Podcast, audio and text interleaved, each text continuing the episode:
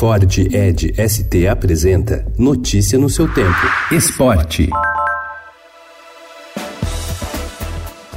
A CBF evitou comentar a denúncia de estupro contra Neymar e não divulgou nenhum comunicado a respeito da acusação. O técnico Tite também não se pronunciou. O treinador dará uma coletiva no fim da tarde de hoje. Na Granja Comari, ninguém do staff quis abordar o tema.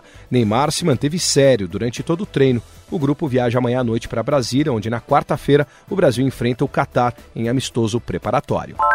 E Neymar se defendeu da acusação de estupro em um vídeo publicado em seu Instagram e exibiu uma conversa íntima que teve com a mulher que o acusa, incluindo imagens íntimas dela, mas sem mostrar o seu rosto. O que aconteceu foi totalmente ao contrário do que falam, mas a partir de agora vou, vou expor tudo por toda a conversa que eu tive com a menina, que é íntimo, mas é necessário abrir é necessário expor para provar que realmente não aconteceu nada demais. A postagem virou alvo de investigação da Delegacia de Repressão aos Crimes de Informática e ontem pela manhã a polícia esteve na Granja Comari em uma primeira diligência.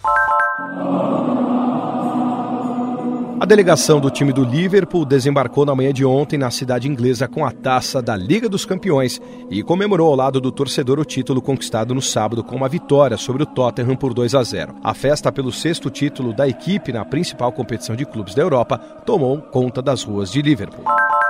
Campeonato Brasileiro. Com gols de Dudu e Marcos Rocha, o Palmeiras fez 2 a 1 na Chapecoense na Arena Condá. A equipe lidera o campeonato com 16 pontos, um à frente do Atlético Mineiro. Sob protesto da torcida, o São Paulo empatou com o Cruzeiro por 1 a 1 no Pacaembu, resultado ruim para as duas equipes na competição. O Santos estragou a festa de aniversário de 105 anos do Ceará ao sair com vitória por 1 a 0 ontem na Arena Castelão em Fortaleza. Sim, muito contento por estar aqui e y haber alcanzado en este lugar tan difícil el, el primer lugar de maneira momentânea a, antes de que juegue Palmeiras. O gol foi marcado pelo atacante Eduardo Sacha. A equipe do técnico Jorge Sampaoli não vencia há três partidas. Notícia no seu tempo. É um oferecimento de Ford Edge ST, o SUV que coloca performance na sua rotina até na hora de você se informar.